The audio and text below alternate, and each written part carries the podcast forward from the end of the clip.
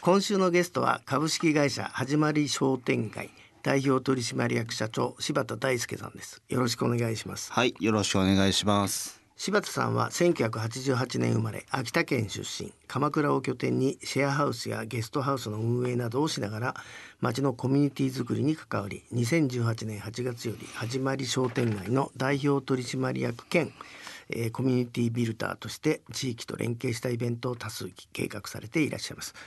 えー、し柴田さんまずこの始まり商店街これあの会社の名前なんですけども、はいどんな会社か、えーご紹介いただけますか？はい、わかりました。まずあの始まり商店街よく聞かれるんですけど、この商店街どこにあるんですか？ただですね、あの実在はしないです。僕たちはえっ、と始まりを始めるというのが会社のビジョンでして、まあいいろんなことをですね、あの僕も昔、えーお仕事させてもらいながらいろんなイベントとかを始めたんですけどもそれを一緒に始めるっていう方がすごく周りで多かったので、まあ、僕以外にもいろんな方がまず始まりを始めることですごく大事だなと思ったのとあと僕らまあお仕事柄コミュニティって歌うことが結構多くてですね、まあ、その中で、まあ、どういった場作りをしたいかなって考えた時に商店街のような、まあ、おおなお肉屋さんとか魚屋さんとかまあ、それこそ近くに神社があったりとかなんかそういう回遊するようなイメージで始まり商店街という社名をつけました。で、まあ、やってる業務としましては、まあ、イベント中心にはなるんですけど基本的には場のにぎわい作りをしている会社ですね。じゃあちんどん屋であの、はい化粧しなくて太鼓叩いてないって思えばいいのかな？ああまあなんかそんなイメージかもしれないですね。まあいろんな場所に行ってにぎわいを作ってるので。J-Way あの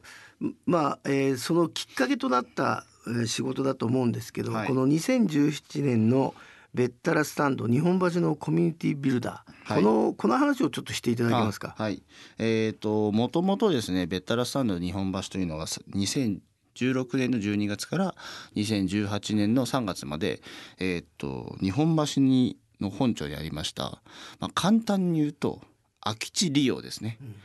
空き地に、えー、とトレーラーハウスのようなものを2台ボンボンと止めてそこの、えー、と地域の活性化というか地域のにぎわいづくりをウェブメディアのヤドカリがやってましたで僕もそこの、えー、とプロジェクトメンバーで、まあ、当時まだ実はフリーランスだったんですけどそこで働かせていただいたのが2017年の4月ですねで、えー、とそこも最初はですねまあ飲食店として割と、えー場所にぎわいを作ってました。で僕も、えー、と最初飲食のノウハウとかも学んでいったんですけど、まあ、やっぱり周りに神田とか人形町とか美味しいご飯屋さんたくさんあるので、まあ、日本橋のあの三越側とかにも老舗もたくさんありますけど、まあ、やっぱりこう飲食だけやっていても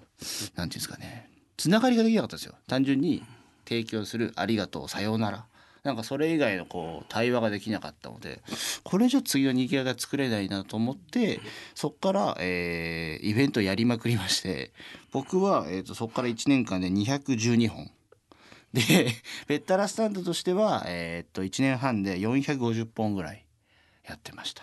まあ、そのイベントの中身はいでこうこう仕分けするとどういうものが多かったんですか？あーそうですねあの、まあ、やっぱりトークイベントとかも多かったんですけどいろいろんなゲストをお招きして、まあ、今日のラジオでの話ですけどそういう時も多かったんですけど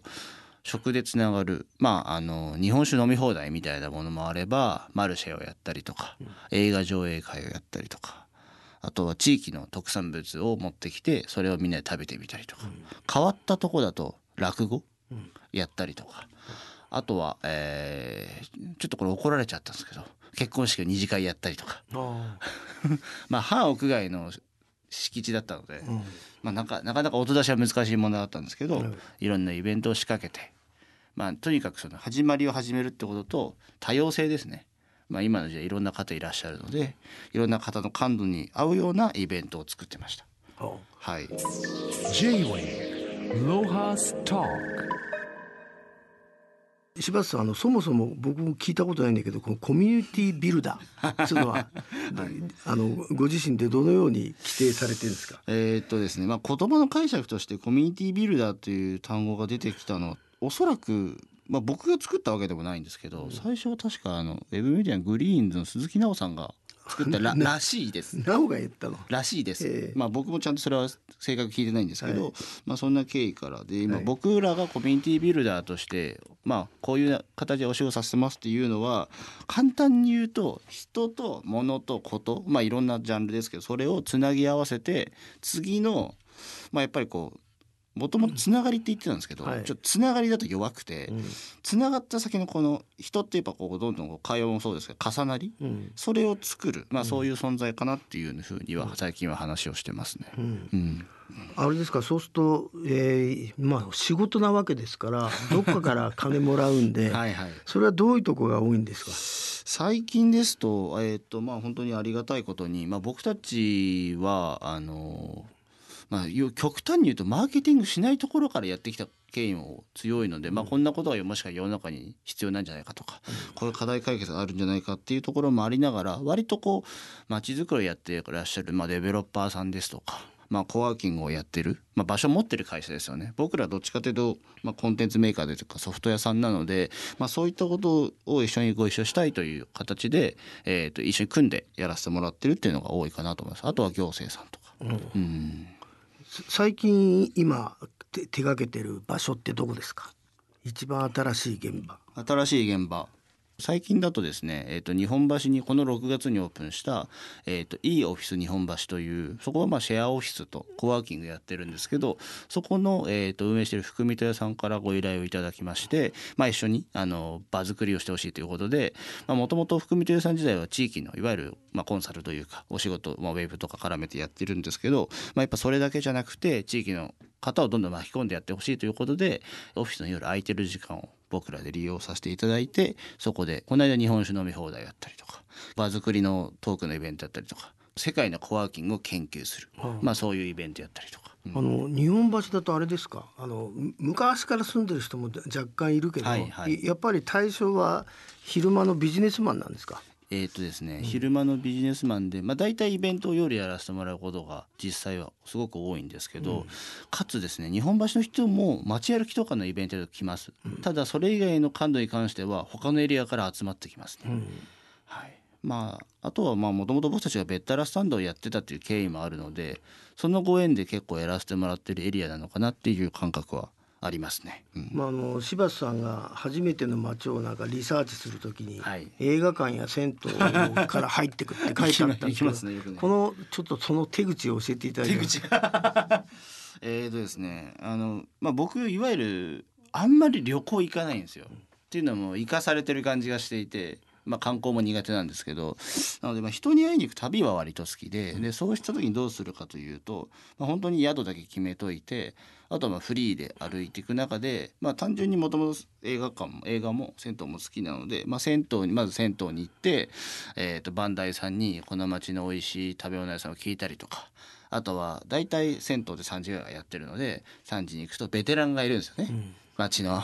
一番風呂。一番風呂の。暑いじゃん、まあ暑いんですよ。それをね埋めるとすごい怒られるんですけど、そのベテランたちに「いやこの町のおすすめどこですか?」って聞くと即答で「いいとこなんて一つもね」って言われるんですけど「いやいやそんなことないじゃないですか」と。でそこでちょっと会話してるとなんか情報拾えるので それであの何ですかね立ち飲み屋さんとか教えてもらったりとか若い人どこ行きますか？みたいなのを聞いたりとかをよく実はリサーチでしていてで、まあ、映画館は文化的な施設なので、まあ、そういったこところで働いている人に普通に初めましてでインタビューしに行く感じですよね。あああれじゃないの？なんか振り込み詐欺と間違えられない 銭湯で年寄りに声かけてる若造がいたらん。やばいなとか思うんじゃないバンダイは。東京だとなんか怪しまれるんですけどそれが割と地域に行くと全然怪しまれないというかなるほど。およく来たねぐらいなあ感じで。旅人そうですねに寛容そうですそうです。J-Way Lohas Talk まああの柴田さんは秋田県のご出身ということですけど、まあプロフィールに幼少の頃から学校家族家族社会のコミュニティに疑問を抱くって何回か書いたんだけど、はい。これって何いじめられてたの？いじめてたの？えっとですね、そういう感じじゃなかったですね、はあ。いじめとかじゃなくて僕が多分一番こうコミュニティのまあこういう仕事させてもらってる根幹は、まあ、家族なんですよ。うち、まあ、うちの場合はなんかすごく、まあ、いわゆる何不自由ないあの親は公務員で母は会社員で、まあ、いわゆる金銭的には割と安定していて裕福な家庭だと思うんですけど、なんかもうちょっと会話をちゃんと重ねた方がいいんじゃないかなと思う節がですねたくさんありまして。じゃあ親父に問題があるんだよね。兄弟何人の？僕一人っ子です一人っ子辛いねそれ。でもまあ逆に言うと。一人っ子でそんな気使ってたの親に。うん。でも慣れてましたけどね。でもまあおかげさまで一人だった分ものすごい自由にやらせてもらって、うん。まあ、僕実は大学終わった後も専門学校行ってるんですけど、はい。まあ、それぐらいかなり自由にやらせてもらって、サラリーマンやったと思ったら辞めて鎌倉引っ越してるっていう親父からしたら多分ですね理解に苦しむ。まあ、未だに秋田に帰るとそもそも何の仕事してるんだってかなり怪しまれてますけど、えでもそ普通さもうそういう親だとそんなツッコミ入れずにさ、はい、黙ってると思うんだけど意外に聞いてくんだ。あけでもまあ興味は持って聞いていただいてますね。えーあ本当。じゃあやっぱりそのか家族関係からの渇望かな、それでまあこういうおせっかいな仕事を今してると。そうですよね。もう多分究極のおせっかいだと思いますね。あとは僕は金じゃねえもんね。君たちがやってるのね。そうそう よく言うんですけど、あのなんでそんなにイベントやるの、僕多分あの主体的な寂しがり屋なんですよ、寂しいことを自らイベントで解決しに行くみたいなところちょっとありますね、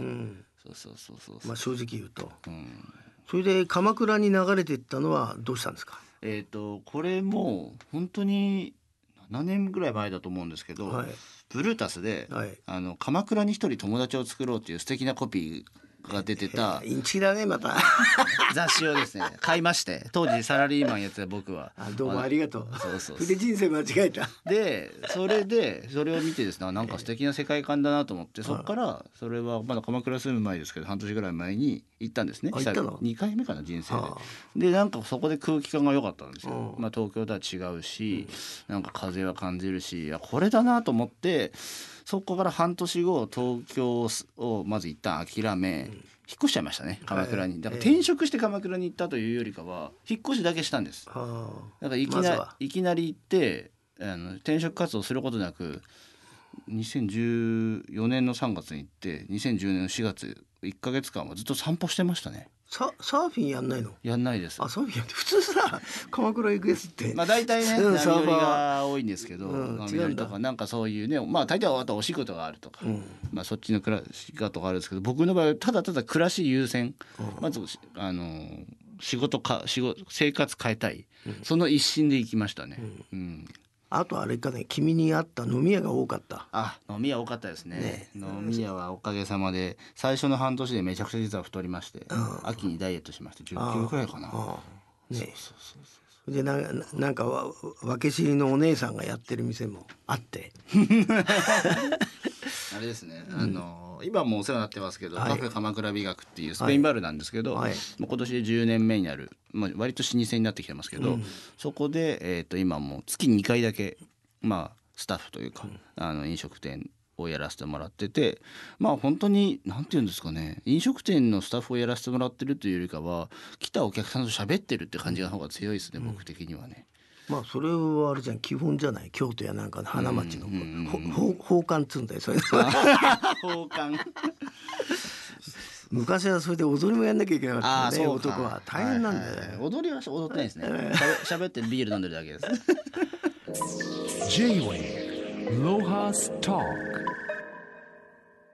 ではあれですか地元の鎌倉でそのコミュニティビルダーとして、ね、なんか仕掛けていることってあるんですか？それとも鎌倉はなかなかさ意地の悪いとこもあるからさ なかなかできないのか？どうなんですか実際は？実際、えー、と僕が鎌倉でお仕事をしてたのは、まあ、今からで言うと、まあ、3年ぐらいはもうエリアで、まあ、シェアハウスの仕事とかもさせてもらったんです。けど、まあ、これもしかしたらちょっと鎌倉の課題感に近しくなってくるかもしれないですけど。いや問題山ありだからいいよ言っちゃって。鎌倉って、あの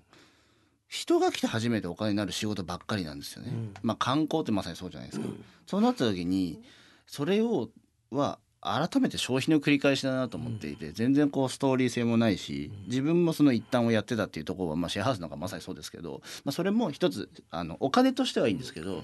なんか単純にこれ僕個人の問題ですけど成長がどんどん止まっていく感じは。要するに生産してない。そうですね。次の生産を生んでないなと思って、でなんかどんどんモヤモヤしたものが溜まってて、実はベッタラスタンドに行ってバンバンイベントやらせてもらったっていう経緯もあるんですけど、はい。でやっぱりそこは今も実際、まあ、今度駅前にも大型のホテルまた立ちますけどあそうなの？立ちます、まあ、それはそれで、まあ、あの全然宿足りてないんでいいとは思うんですけど、まあ、やっぱり鎌倉今どんどん、まあ、企業さんもねカヤックさんが横浜からまた鎌倉に本社戻して大きく人も入ってきてますけどまだまだ働くとこが少ないっていうのとうん割とわ若い人はいないんですよね。学校がないとかっていう経緯もあるので、大学とかできるだいぶイメージ変わるんでしょうけど、あとまず単純に不動産高い。うん、そうだね。あのまあ、そういったところもなかなか入ってきづらいのと、うん、割とこう街の進化はないですよね。やっぱりずっとこう住むと落ち着いて暮らしてる人も多いので、まあ、それはそれで一つ形だとは思うんですけど次の生産がなかなかできてないんじゃないのかなっていうのは僕は6年6年目ですけどね感じます。まあでも環境としては好きなので住み続けます多分。うん、けど街の進化はもうちょっとしていきたいなと思う反面、まあ、たまに僕も鎌倉でイベントはコミュニティビルダー的なこともやらせてもらったりとかなんかその、えー、と宿を絡めて街歩き